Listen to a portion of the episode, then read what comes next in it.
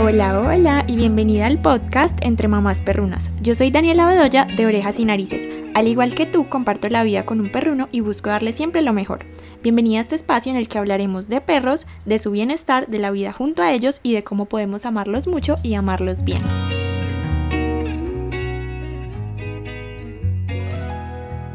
Hola, hola, espero que estén muy bien. Bienvenidas todas al episodio número 5. No puedo creer que ya van 5 episodios, qué emoción. Muchas gracias si has escuchado todos hasta ahora y si este es el primero que escuchas, espero que te sirva muchísimo esta información porque siento que es como algo fundamental si tenemos un perruno en nuestra vida, así sea que no esté a nuestro cargo, pero si tenemos un perruno en nuestra vida es súper necesario conocer sobre enriquecimiento ambiental porque tiene que ver con muchísimos, muchísimos aspectos de la vida de nuestros perrunos, de la nuestra, de su bienestar. Entonces, qué rico que se queden aquí, que lo escuchen y que se queden hasta el final, porque de verdad que es información muy, muy valiosa. Bueno, como lo decía en el título y les acabo de decir, hoy vamos a hablar sobre enriquecimiento ambiental, que la verdad es un nombre que no nos dice mucho. si no somos expertos en el tema de perros, en comportamiento o hemos estudiado sobre esos temas, no sabemos mucho qué significa. Entonces les voy a explicar en este episodio qué significa, cómo podemos implementarlo u ofrecerlo en la vida de nuestros perrunos de forma fácil, de forma sostenible para nosotros. Y van a ver que no hay que hacer mucho, mucho esfuerzo para hacerlo, que de hecho lo hacemos día a día en los paseos, cuando les permitimos olfatear en sus paseos, saludar perritos nuevos o jugar con ellos, muchas, muchas cosas de las que hacemos en el día a día ya son enriquecimiento ambiental, así que comencemos.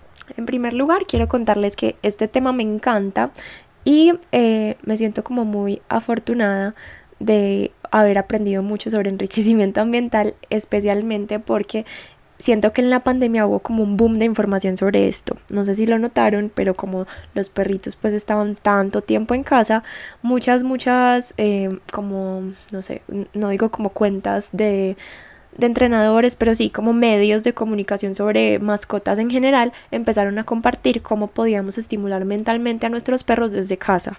Y la verdad a mí eso me encantó porque es un tema que amo y pude compartir mucho de eso en la pandemia y siento que también fue una de las cosas como que me llevó a conectar con muchas, muchas personas que hoy me acompañan.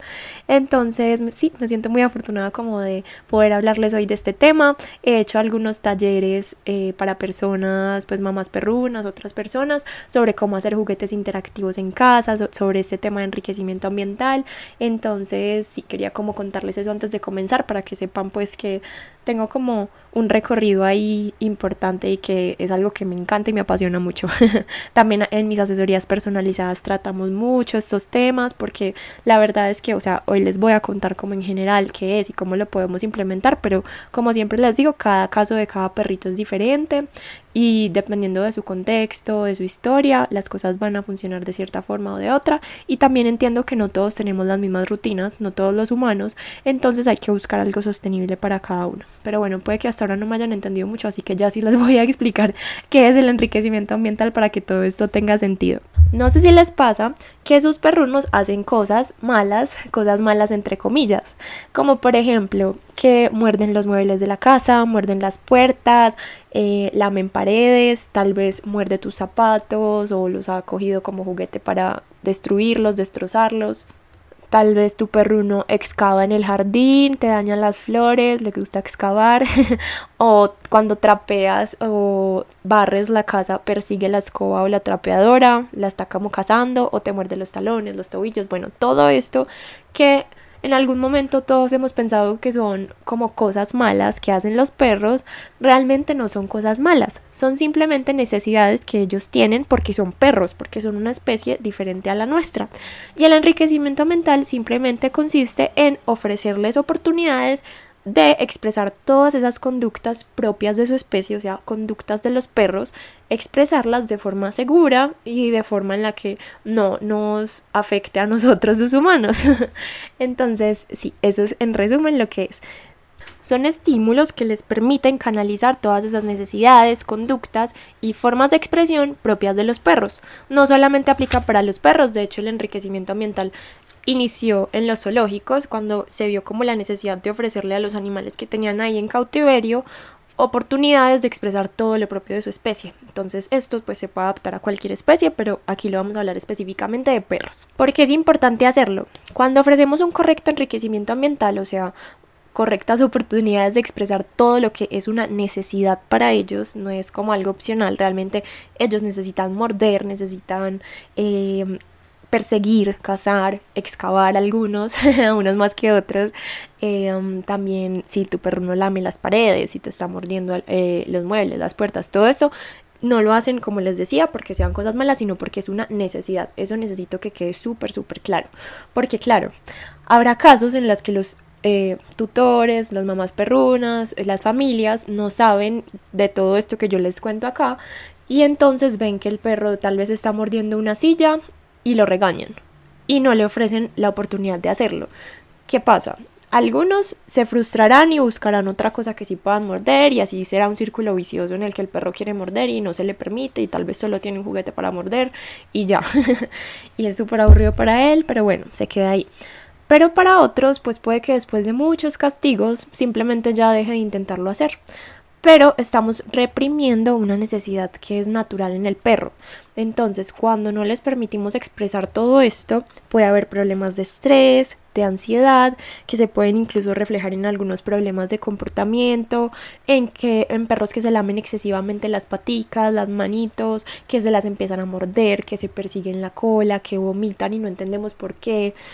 Puede ser todo esto estrés acumulado o ansiedad, por no estar ofreciendo un correcto enriquecimiento ambiental. Entonces es fundamental, ay Dios mío, aquí vamos a decir mucho enriquecimiento ambiental en este episodio, para que sepan, que siento que lo he dicho como 20 veces.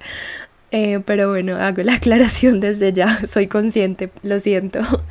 Em, les decía que sí, es fundamental para el bienestar tanto físico como emocional ofrecer un correcto enriquecimiento ambiental hace parte de ofrecerles calidad de vida a nuestros perros, una vida que de verdad les ofrezca bienestar. Entonces sí, si se lo preguntan, sí existen perros a los que se les ha reprimido como todas estas conductas naturales y pues sí, puede que al final no, no necesiten expresarlo entre comillas, pero lo están expresando de otras formas, como les digo, tal vez lamen las paredes, se muerden las paticas, se lamen las patas. Es muy común que los perros se laman las patas, ya sea en la noche, antes de dormir. Todo esto es ansiedad y ofrecer actividades como las que les voy a contar hoy ayudan muchísimo a bajar esos niveles de ansiedad y a que se relajen un montón al bienestar emocional, a la salud mental, a estimular su mente y a evitar estas conductas pues que no queremos como que se persigan la cola, que se autolesionen. Yo he visto fotos de perritos que se lamen y se muerden las paticas por ansiedad y se hacen como, no sé si la palabra es úlceras, pero unas heridas muy muy dolorosas. Entonces, bueno, qué bueno que estén aquí porque vamos a aprender mucho hoy.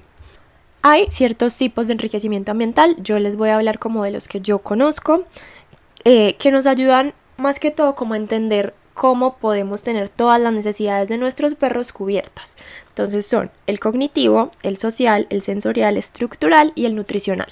Entonces, vamos hablando de cada uno para que no sea tan difícil. Cognitivo es todo lo que estimule su mente. Entonces, no sé si han visto estos juegos mentales que venden eh, como pues juegos para estimulación mental como rompecabezas de la marca, por ejemplo, Nina Ottonson, que son como como cajoncitos y ellos deben levantar los cajoncitos para sacar premios, todo ese tipo de juegos cognitivos o los dispensadores, esos también, todo lo que rete su mente a resolver un problema, que en perros normalmente lo hacemos por medio de snacks, retarlos a resolver cómo sacar los snacks de algún lugar. Entonces están todos estos juguetes o juegos que podemos comprar ya listos o los juegos que podemos ofrecer en casa que se hacen normalmente con eh, cobijas, toallas, los tubos que vienen en el papel higiénico, con muchos, muchos elementos caseros. Ahorita los mencionamos. Primero quiero hablarles como de cada tipo, pero para que sepan, cognitivo, todo lo que rete su mente a resolver problemas, que la estimule un montón. Estos son como eh, los principales, pero pues puede haber miles. En el, enriquecimiento, en el enriquecimiento ambiental van a ver que es súper importante ser creativos, o sea, mm, ya el límite es lo que nosotros nos podamos inventar en la casa con lo que tengamos ahí disponible. el social entonces, ese es muy fácil, es todo el tema de que los perros son gregarios y necesitan de otros eh, seres, ya sea pues en casa sus humanos y también necesitan socializar con otros perros. Obviamente sé que hay casos puntuales en los que tal vez un perro no le guste socializar, tenga miedo a otros perros, como les digo, esto es algo general, pero ya cada caso puntual, pues si, si hay cierta cosa que nos quite la tranquilidad, como les digo, porque no me gusta decir como problemas de comportamiento, pero si hay algo que te quite la tranquilidad que no sepas manejar, siempre es recomendable buscar la asesoría de un profesional en comportamiento canino que revise el caso y te ayude pues a mejorar tu calidad de vida y la de tu perro. con ciertas pautas que ya dependerán específicamente de ese caso. Pero sí, el social es muy fácil, es suplir todas las necesidades sociales que tienen los perros, entonces permitirle jugar contigo, eh, que se sienta parte de la familia, que se sienta integrado en la familia, eso es lo que más quieren los perros. Me da un dolor cuando veo los perritos eh, que a veces en las casas los mantienen fuera, en el jardín, o que no pueden entrar, o sí, como en algún lugar aparte de la casa, porque realmente lo que más quiere tu perro como mamífero social es pertenecer a la familia, hacer parte de la familia, entonces súper importante. Y pues también permitirles conocer otros perros, jugar con otros perros, ver otros perros, solo el ver otros perros ya es un estímulo muy muy enriquecedor para ellos. Luego sigue el sensorial, todo lo que tenga que ver con los sentidos, eso es una forma súper fácil como de pensar en el enriquecimiento ambiental, ya ahorita profundizaremos en eso, pero entonces están la música, eh, los sonidos, no sé si han visto que a los perros los relaja un montón la música, por ejemplo la música de bebés, la música 432 Hz, ya en el episodio sobre los miedos hablamos un montón sobre esto, pero quería hablarles como eh, un poquito también porque hace parte del enriquecimiento ambiental, la música de piano, la música que se usa para los bebés, el ruido blanco, los sonidos de la naturaleza, también cuando sales a pasear con tu perro que escuches los sonidos de los pájaros, de los carros, de los niños, todo esto es muy enriquecedor para ellos y así pensar en todos los sentidos. El principal sentido de los perros pues está, como les decía, el auditivo, la vista, pero el principal en los perros siempre será el olfato. Ese es el sentido principal por el que los perros perciben el mundo. Entonces, a veces cuando un perrito es viejito y pierde la vista, nos preocupamos mucho, pero la verdad es que para ellos, como para nosotros es la vista, para ellos es el olfato. Entonces, ese es el principal estímulo que hay que estimular ahí en el tema sensorial. Ahorita también hablaremos mucho de eso. Permitirles mucho, mucho, mucho olfatear en los paseos y también tratar de estimular ese olfato o canalizarlo en ejercicios olfativos en casa, como los cognitivos que les conté ahorita. Todo se va relacionando, sino que igual hay tipos de enriquecimiento ambiental y es una forma muy fácil de entenderlo. Entonces quería mencionarlos. El estructural. Ese en gatos, por ejemplo, es muy fácil de entender porque se trata como de ofrecer espacios en la casa en los que el animal pueda expresar sus necesidades o sus formas de, sí, como de expresión propias de su especie. En gatos es súper fácil de entender porque, claro, para los gatos hay que poner un montón de adecuaciones en casa para que puedan expresarse y sentirse gatos. Entonces en perros a veces se nos dificulta un poquito, pero no, créeme que no. Es por ejemplo, eh, no sé si has notado que a algunos les gusta más subirse a lugares altos que a otros, no al nivel de los gatos pues, pero si sales a, pasear con tu perro y tal vez se sube a una rama, a un tronco, dices que rama, pues sí, me refería como a un tronco grande. como los de aquí, pues Charlie y Abrilita, la de mi mamá, son pequeñitos, ella se sube mucho a ramas caídas, eh, a rocas, a bancas, todo esto que pues también lo canalizamos mucho en deportes como el agility o cuando los jugamos con ellos en parques para perros que tienen todas estas eh, como rampas, no sé cómo se llama, pero sí como eh, adecuaciones en las que pueden subir y jugar. Todo esto es súper importante. Eso trabaja algo que se llama propiocepción, que hoy no vamos a profundizar en eso, pero es como que el perro tenga conciencia de los movimientos de todo su cuerpo y un perro que trabaja eso es un perro mucho más seguro de sí mismo, que tiene más control sobre su cuerpo, que no le da susto, que tal vez tenga que retroceder. Hay perros que les da miedo retroceder. Eh, todo esto es súper importante. Entonces sí, eh, no te digo que llenes tu casa de como de bancas y de cosas para que tu perro salte. Pero si tienes la oportunidad de tal vez jugar así cerca de tu casa en algún parque para perros o simplemente en un paseo que se trepe en algún tronco, en alguna roca, es muy enriquecedor para ellos y hace la diferencia. Y finalmente el enriquecimiento ambiental nutricional es muy fácil, es todo lo que tiene que ver con la comida, con lo que les ofrecemos nutricional. Eh, por ejemplo, los leaky mats que les permiten lamer, podemos ofrecer el alimento ahí de forma súper enriquecedora o en un juguete rellenable tipo Kong o los Sogo Flex que también se rellenan con alimento. Em, también hay formas de eh, entretenerlos haciendo hielos, tal vez chiquitos como helados o tal vez grandes, llenos de premios por dentro. No sé si han visto, eso es súper divertido para perros que viven en lugares calientes, que tienen jardín y que los queremos entretener una mañana, ofrecerle un hielo gigante con snacks. Pero no quiero profundizar aquí porque ya ahorita les voy a hablar de ideas de cada uno. Ahora solo los temas. Um, pero sí, el nutricional tiene un montón de variaciones, son los snacks que ofrecemos, el alimento que ofrecemos que idealmente sea apropiado para su especie, eh, la forma en la que ofrecemos ese alimento, tener en cuenta que los perros en su naturaleza tienen súper eh, como súper metido dentro de ellos la necesidad de trabajar por su alimento y por eso para ellos es mucho más emocionante buscar su alimento en algún juego o juguete interactivo que simplemente obtenerlo de un plato. Entonces, en el nutricional hay que aprovechar un montón la toma del alimento y se pueden darla de forma diferente, interactiva, muchísimo mejor. Otra guía que podemos tener en cuenta para saber cómo debemos ofrecer el enriquecimiento ambiental a nuestros perros es pensar en las necesidades que tienen como especie. O sea, aquí ya mencionamos algunas, pero hay otras necesidades como más fáciles de entender que les voy a mencionar ahora. A mí me gusta verlo así. Esto sí no es como una categorización que exista de alguna manera, pero es una forma en la que a mí me gusta verlo.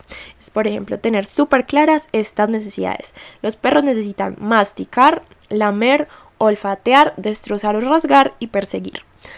Necesitan entonces masticar todo lo que sea de masticación, de morder, de roer. Ya hablamos de los huesos recreativos que son los huesos crudos más grandes que la cabeza del perro con todas sus precauciones en el episodio sobre huesos que se llama Tu perro sí puede comer huesos. Vayan a escucharlo si no lo han escuchado porque ahí les explico absolutamente todo sobre los huesos y los perros. Eh, eso principalmente es como una forma muy buena de que puedan roer, pero también existen snacks como por ejemplo las tráqueas deshidratadas, los tendones deshidratados.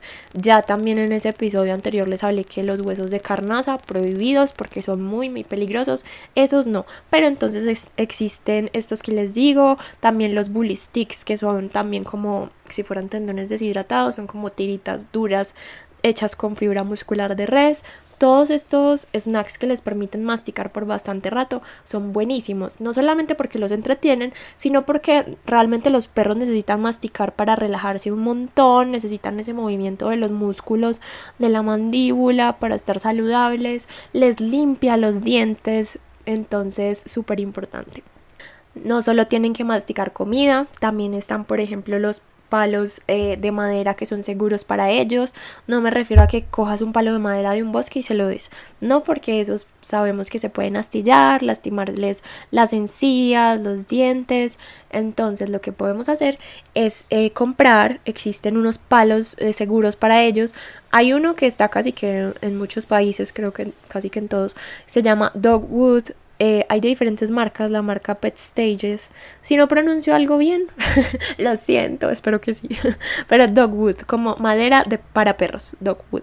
Ese es muy bueno, hay de diferentes tallas, está hecho con madera real, pero no se astilla, súper bueno para canalizar esa necesidad de morder, la masticación y que no tengan el peligro pues de que haya una astilla. Esos son muy buenos. O también aquí en Colombia venden algo que se llama los palos de café, que son palos que ellos pueden también morder bastante y no se van a no hay peligro. Creo que en Europa hay unos que se llaman palos de olivo. Si no estoy mal, una seguidora una vez me envió una foto y me preguntó si esos eran seguros. Yo le dije que averiguara si se astillaban o no, pero se veían muy parecidos a los palos de café. Yo les dejo el dato por si les sirve. Creo, creo que se llamaban palos de olivo o algo de olivo y era un palito. Se veía muy similar a los palos de café, pero sí, buscar alternativas pues que no se astillen, pero les permitan canalizar súper bien toda esa necesidad de roer, morder y entonces, hago un paréntesis muy grande aquí. Pasa mucho que cuando yo recomiendo esto, las personas dicen, no, pero entonces me va a roer todo lo que sea madera que tenga en la casa. No, por el contrario, cuando nosotros permitimos que nuestros perros canalicen todas sus necesidades en objetos y, o situaciones que sí son aptas y seguras para ellos, ellos no van a tener la necesidad de buscar la silla del comedor, la puerta o algo así para satisfacer esas necesidades que tienen, para liberar toda esa, como eso que tienen reprimido ahí. Entonces no se preocupen. ¿Qué recomendaciones les doy? Tratar de buscar como las necesidades que tengan sus perros y tratar de suplirlas, porque no todos tal vez van a querer hacer lo mismo. O sea, habrá perros que les guste más este tema de la masticación y otros que no le presten mucha atención a este tipo de juguetes o snacks, pero que sean más de olfatear, que necesiten olfatear, que necesiten ensuciarse en los paseos, muchas, muchas otras cosas que necesitan los perros. Pero sí quería hacer el paréntesis de que no piensen que si estamos supliendo una necesidad, significa que ya nuestro perro va a querer hacer eso con todo lo que tenemos en casa. Me pasa mucho cuando comparto videos de juegos olfativos como, no sé, toma una toalla, envuelve snacks y mm, y enróllala y ofrécesela a tu perro para que olfatee y los busque. Eso es un, un juguete o juego interactivo excelente, súper fácil de hacer, pero muchas personas comentan, no, entonces me va a destrozar toda la ropa buscando snacks. No, realmente no. los perros son muy inteligentes y entienden pues que eh, o sea, ellos no están buscando a la loca, ellos tienen olfato, saben que ahí están buscando algo específico, algo que puede ayudar mucho también. Es un tipcito, no en todos los casos, pero puede ayudar mucho tener una palabra para iniciar este tipo de actividades y otra para finalizarla.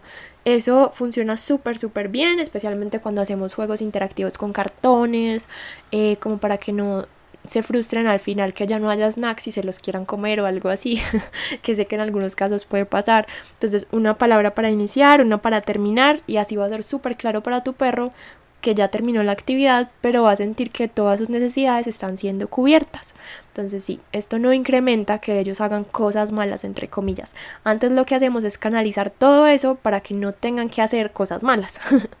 de las que les mencioné ahorita entonces, de las necesidades que ellos tienen, también está lamer, los perros necesitan lamer, no sé si lo han notado, pues algunos lamerán más que otros, eh, no sé si han notado que cuando un perro está estresado, incluso cuando tienen dolor a veces o ansioso, empieza a lamer el suelo o las paredes.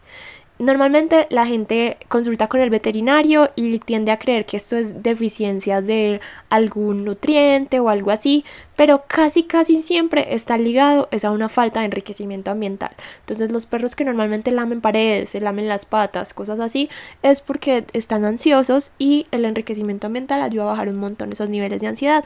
Ofrecer actividades en las que puedan lamer, como lo que les decía ahorita del Liquimat, que es esta alfombrillita de silicona donde podemos ofrecer alimentos cremosos o un Kong relleno, todo esto, o los hielos que les permitan lamer es buenísimo porque no solamente el ejercicio de lamer es muy relajante para ellos, sino que es algo que baja mucho sus niveles de ansiedad e incluso ayuda a que produzcan serotonina. Entonces, por ejemplo, los perritos que en la noche antes de dormir se ponen muy loquitos, que me escriben mucho como, no, mi perro antes de dormir le dan sumis, que son estas, eh, como estos episodios en los que empiezan a correr de un lado para otro, quiere jugar con todo, como que se enciende justo antes de dormir, prueba ofrecerle un ejercicio eh, así como para lamer, un juego interactivo para lamer. No tiene que ser un liquimat comprado pues como algo súper costoso. Yo antes de tener el Liquimat usaba las tapas plásticas de algunos recipientes plásticos, las tapas. Ahí pues por ejemplo eh, esparcir yogur griego con algunos eh, trocitos de galleta o de snacks para ellos, congelarlo y ofrecer eso para lamer. Funciona súper bien. Y lo único es que no se va a quedar fijo en el suelo, pero funciona muy bien y lo retiras apenas termine, pues para que no se quede jugando con la tapa, funciona bien. Y eso les baja mucho, esos niveles de estrés quedan súper relajados. Si por ejemplo te pasa eso, se lo puedes dar en la noche justo antes de dormir y vas a ver que después de lamer va a quedar súper relajado y se va a dormir. Y va a ser algo que le estimule la mente un rato y va a poder lamer, sentirse bien. Entonces sí, lamer es muy importante. Ellos mismos nos lo demuestran cuando lo hacen en momentos de ansiedad o estrés. Olfatear, olfatear pues ya hablamos un montón de eso ahorita y en este sí que me expando. olfatear es lo más importante para los perros. Principalmente deberíamos cubrir el tema de olfatear en los paseos. Y creo que por eso el enriquecimiento ambiental no estaba como tan compartido al mundo, pues no había como tanta información o no se hablaba tan seguido sobre esto antes de la pandemia porque pues es normal que todos los perros salgan a pasear varias veces al día, todos los días, y ahí cubren un montón su necesidad más importante que es olfatear. Pero es muy triste ver cuando hay perros que pasean y no se les permite olfatear.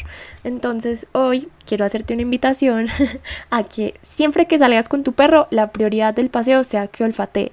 Es su forma de percibir el mundo el paseo es su momento del día, o sea, nosotros tenemos una visión muy humana del paseo, me incluyo ahí porque yo he pasado por ahí.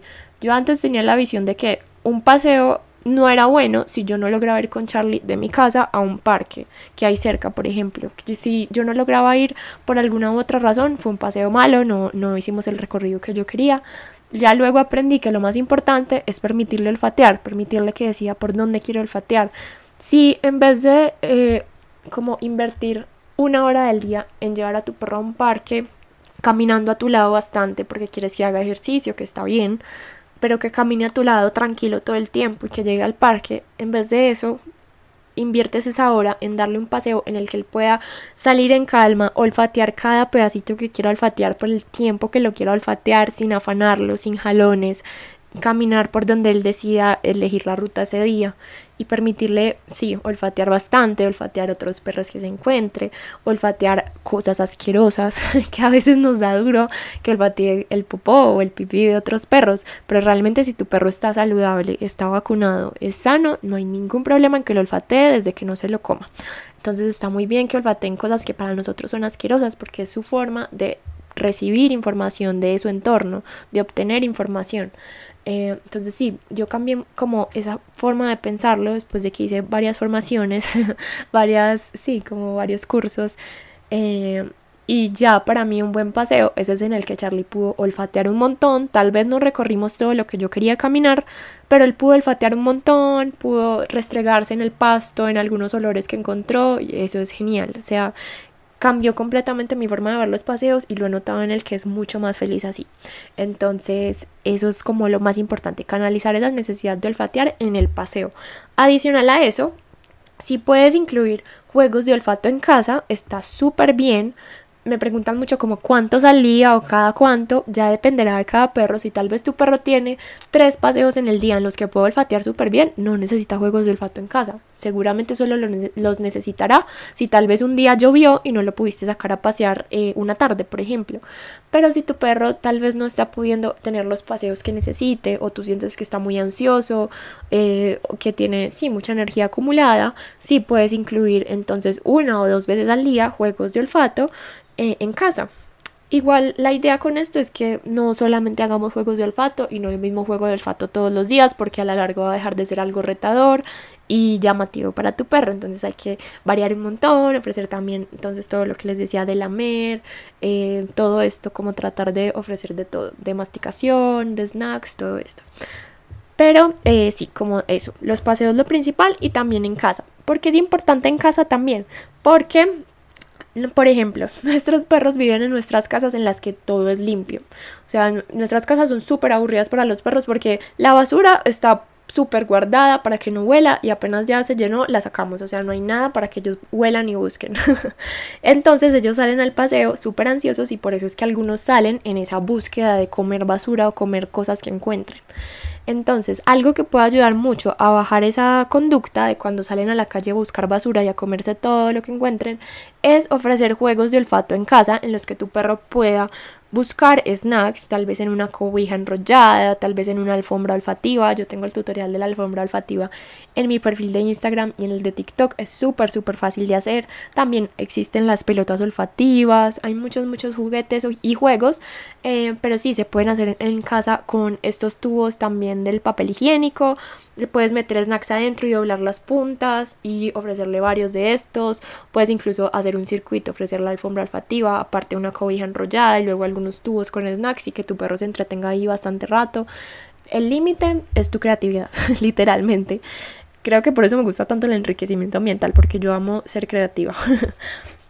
Pero sí, cuando ofreces este tipo de juegos en casa vas a ver cómo tu perro sale mucho más tranquilo al paseo, obviamente olfatear porque es su forma de ver el mundo, pero no con esa necesidad de comer todo lo que encuentra. Una recomendación ahí, un tipcito es que por ejemplo si sus perritos hacen eso, de que salen a comer y así toda la basura que encuentren, traten de ofrecer por ejemplo la alfombra olfativa unos 15, 20 minutos antes de dar el paseo y luego se van a pasear y van a ver la diferencia. Va a ser un perro que va a salir mucho más tranquilo a olfatear y no a buscar comida. Entonces, como les decía, la clave es esa, canalizar sus necesidades de forma segura, en entornos seguros, porque obviamente es más seguro que busque sus snacks en casa a que salga a buscar basura y, o cosas peligrosas, pues como, no sé, trozos de huesos cocidos, basura, eh, comida que se tiró por ahí en la calle, cosas que no queremos que coman porque pueden hacerles daño.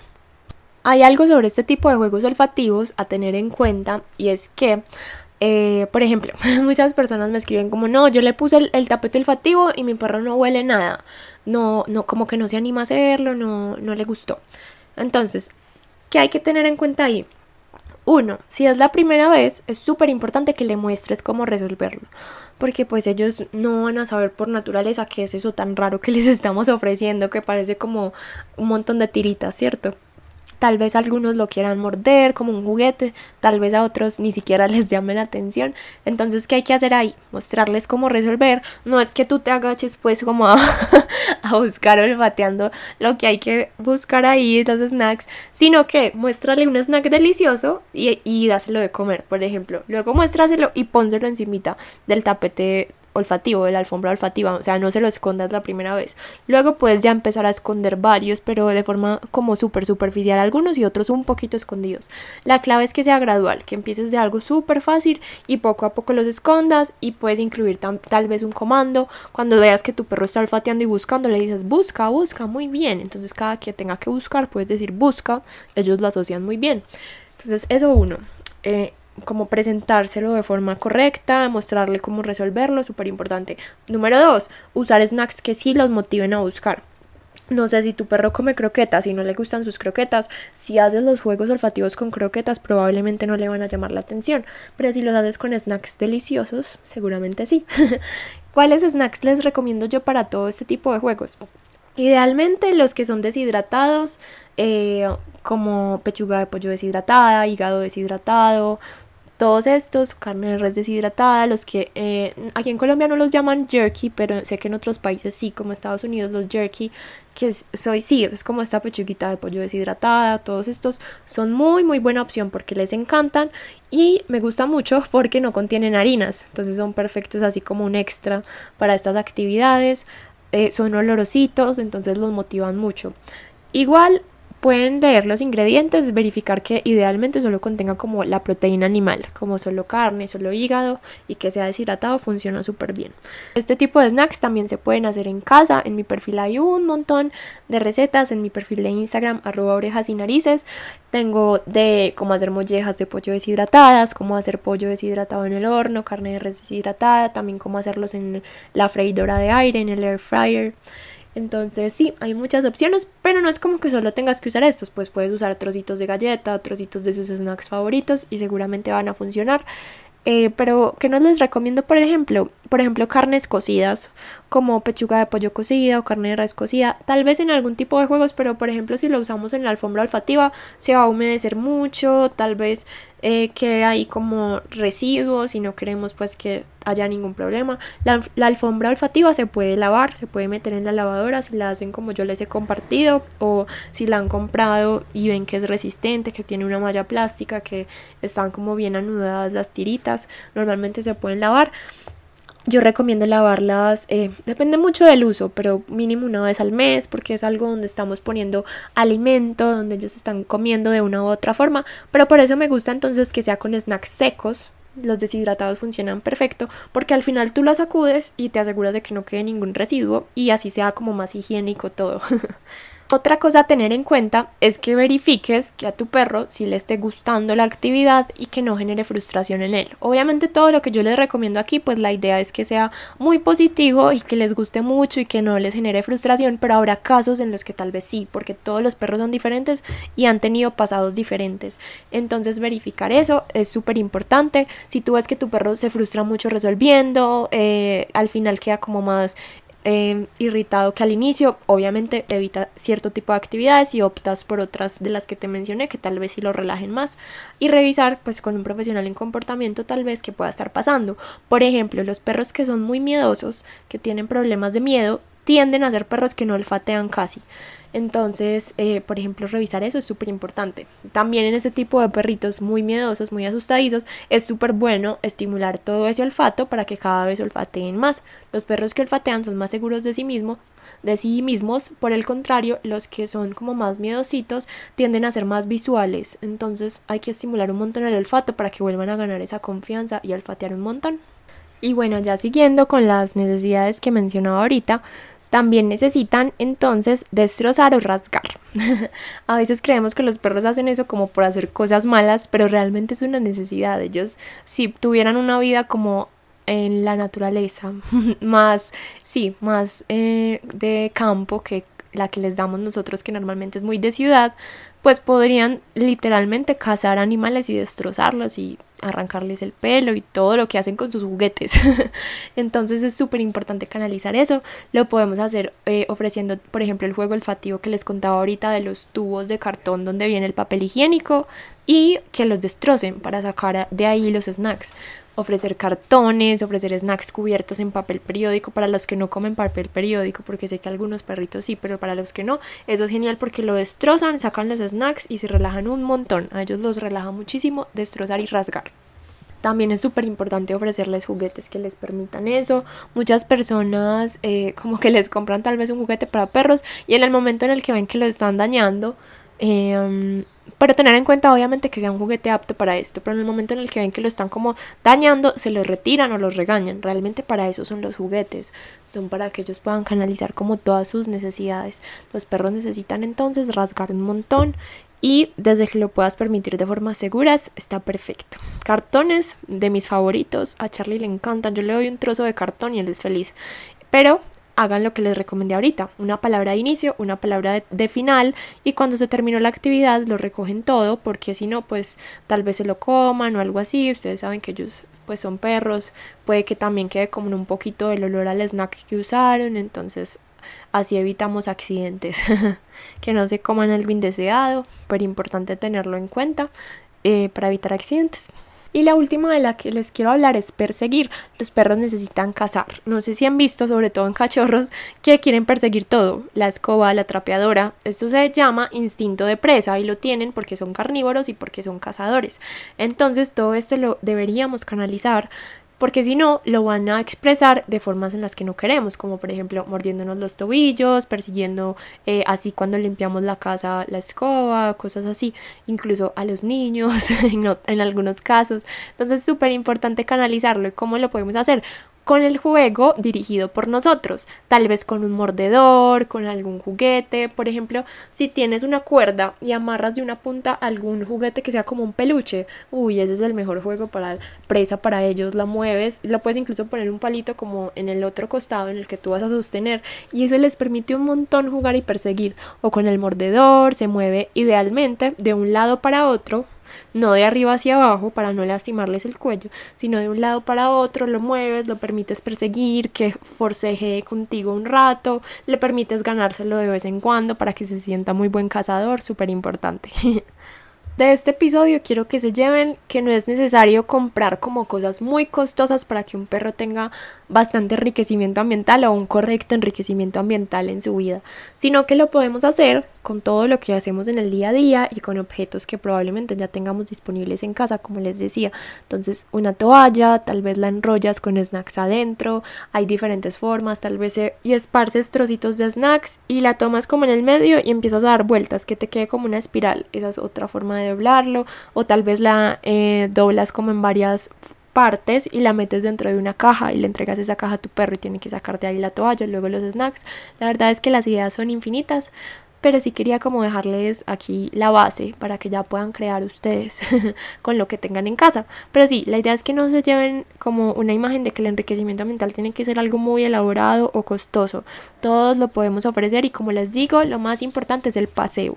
Si en el paseo podemos tratar de suplir varias de estas necesidades, vamos a tener perros muy felices, muy tranquilos, con bienestar emocional literalmente y se va a notar. Entonces, ¿cuáles? Como ya les decía, todo el tema olfativo, lo más más importante debería ser como la prioridad de los paseos. Algo que les recomiendo es usar cuerdas largas. Por favor, no las correas retráctiles.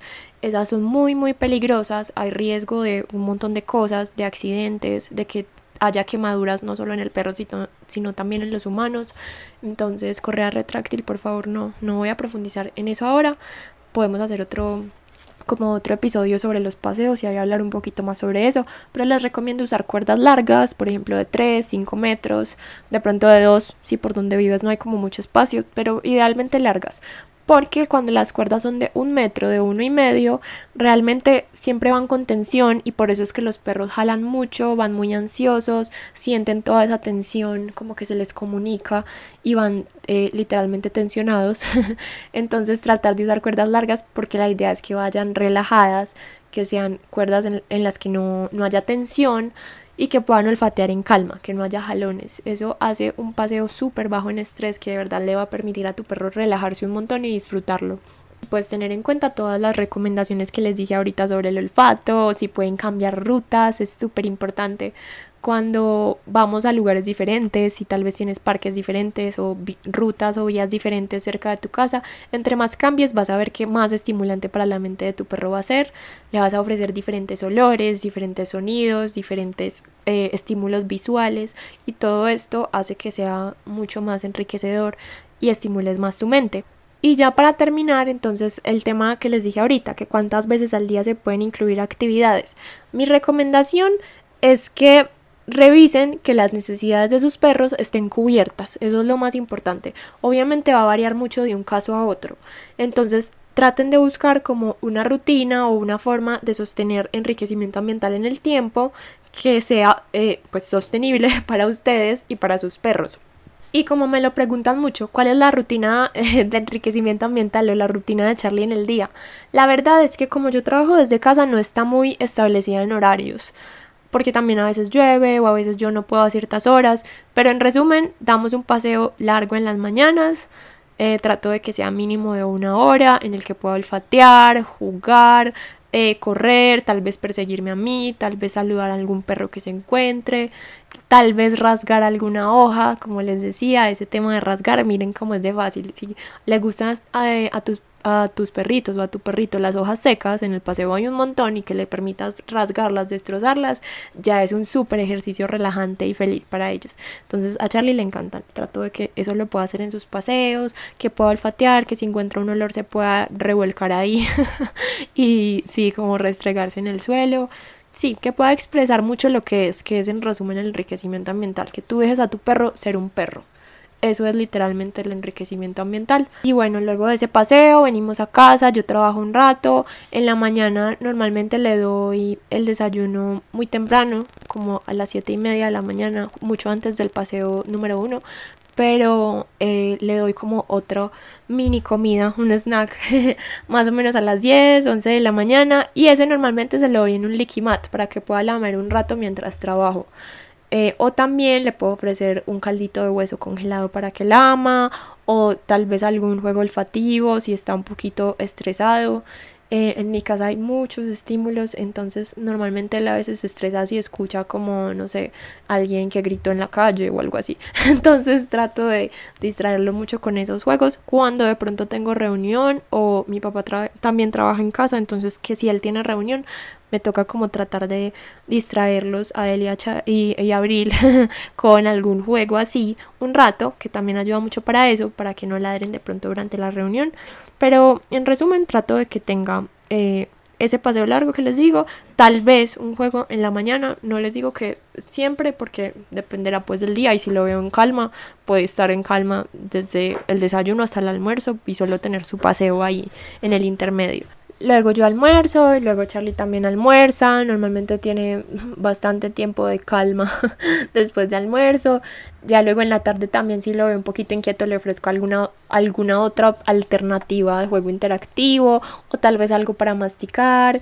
Yo le mantengo a disposición estos palitos que les mencionaba de madera, de oakwood, entonces también él puede que los tome y los muerda cuando necesita, lo hace mucho normalmente en las mañanas o en las noches antes de dormir. Le gusta mucho y de verdad que queda muy relajado después. Yo los mantengo a disposición porque sé que él lo toma cuando lo necesite y la verdad no me muerde nada más de madera en la casa y nunca le he enseñado como eso, sino que como tiene ahí la alternativa, que sabe que puede morder y que le gusta, me ha funcionado muy bien. Eh, pero es que me voy desviando. Bueno, si en la tarde, como les digo, tal vez si lo necesita, si no, no. Y volvemos a tener un paseo eh, ya finalizando la tarde.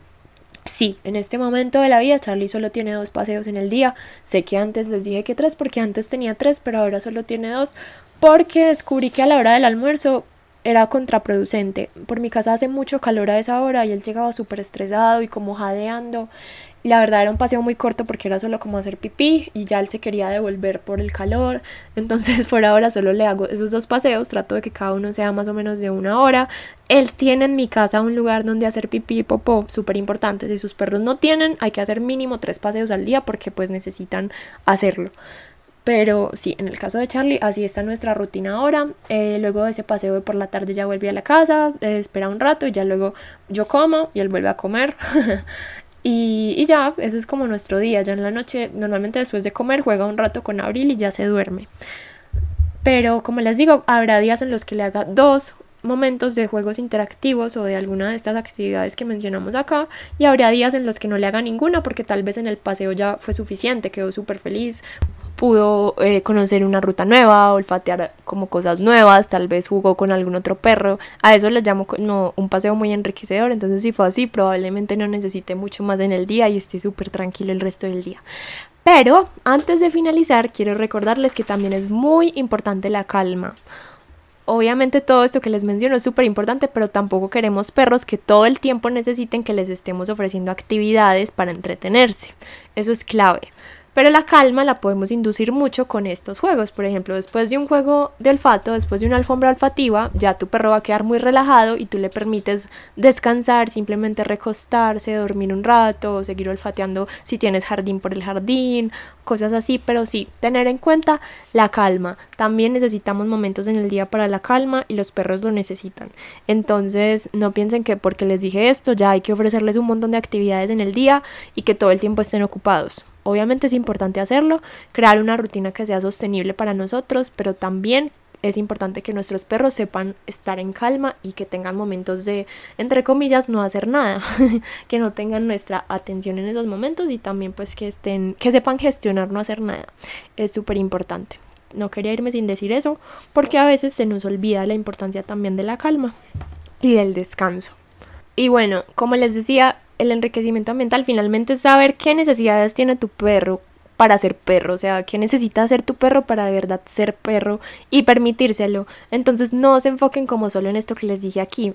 También si sus perros necesitan ensuciarse, correr, nadar, meterse en el lodo, que ustedes les permitan todas estas cosas, no o no todos los días porque es difícil, pero no sé, una vez a la semana ofrecer un paseo así en el que sea en el bosque o en algún lugar como en el campo que puedan disfrutar un montón, ser perros, correr con otros perros, ensuciarse, es súper importante. Entonces, también llévense eso, analicen muy bien a sus perros y qué necesitarían ellos para ser perros, cómo puedes ofrecerle oportunidades en sus días, no digo cada día, pero sí como en sus semanas, de que exprese todo eso. Tal vez si a tu perro le gusta excavar el jardín y te estás volviendo loca, que pasa mucho, te está excavando todas las plantas, separa una parte de tu jardín y ofrécele un espacio donde sí pueda excavar, donde él vea que están sus juguetes y donde tú sí le permitas excavar.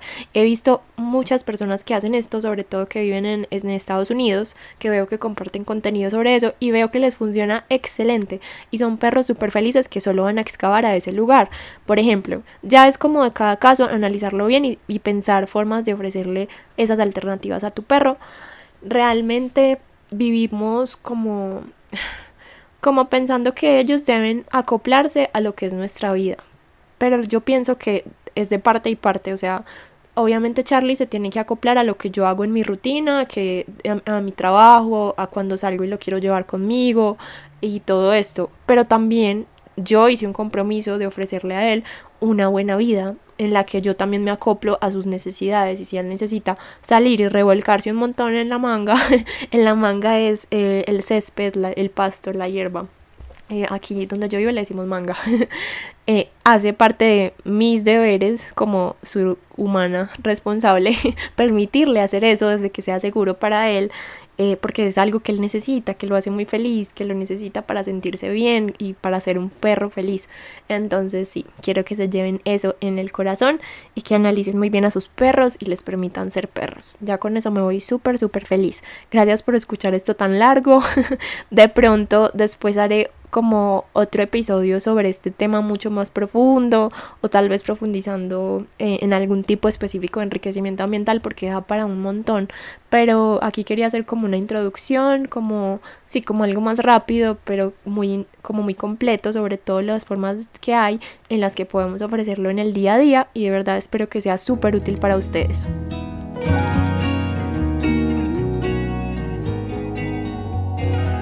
Eso fue todo por hoy, espero que de verdad hayas disfrutado de este espacio, te agradecería mucho si lo compartes, si me dejas un comentario o me dejas varias estrellitas de calificación.